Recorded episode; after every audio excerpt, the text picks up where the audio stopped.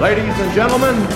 Media Inside. La chronique hebdomédia et digitale de Croner Radio. Terence Derieux.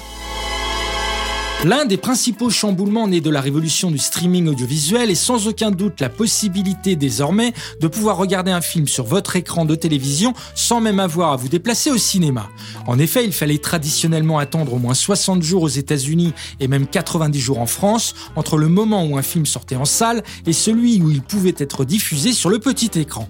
Mais voilà, avec le streaming, les studios américains se sont mis à innover de nouvelles formes de distribution pour les films, on appelle cela le fenêtrage, avec le day and date, c'est-à-dire la sortie le même jour d'un film au cinéma et sur l'écran télé.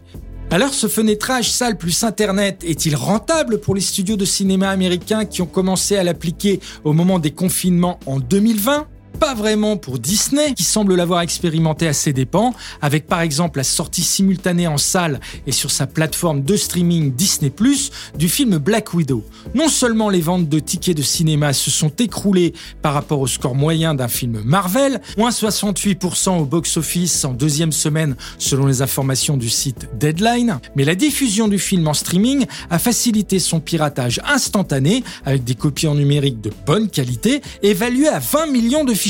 ce qui a fait baisser encore plus les revenus de la salle et ce qui a limité aussi du même coup les autres recettes de commercialisation que sont les ventes de DVD et les achats en VOD payantes à l'acte. Et même si Disney Plus a pu attirer de nouveaux abonnés prêts à débourser 29,99$ pour voir Black Widow tranquillement installé chez eux sur leur télé via Disney Plus Premier Access, Disney aurait subi au final, toujours selon les calculs de Deadline, un manque à gagner global de 600 millions de dollars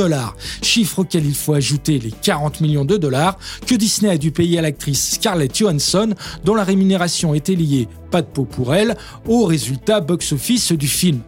La stratégie du fenêtrage hybride salle plus day and date semble à contrario avoir été plus gagnante pour Warner Media qui en décidant de distribuer non pas au cas par cas mais en intégralité son line-up de nouveaux films 2021, Dune, Matrix Resurrection, etc. simultanément au cinéma et sur son service de streaming HBO Max a pu atteindre avec deux ans d'avance ses prévisions avec presque 75 millions d'abonnés à fin 2021. Mais là encore, même si ce chiffre montre que les abonnés ont plébiscité cette abondance de nouveaux nouveaux films et de blockbusters directement disponibles sur leur télé dans leur abonnement HBO Max, c'est au prix de résultats moindres au box-office et d'un piratage intensif et coûteux. C'est pourquoi, en 2022, les studios américains semblent avoir pris la sage résolution d'avoir des stratégies de lancement de films beaucoup moins day and date et plus respectueuses du passage par la salle dans un juste équilibre qui permettent à la fois la mise en valeur des films auprès du public et leur valorisation dans un deuxième temps auprès des abonnés au service de streaming,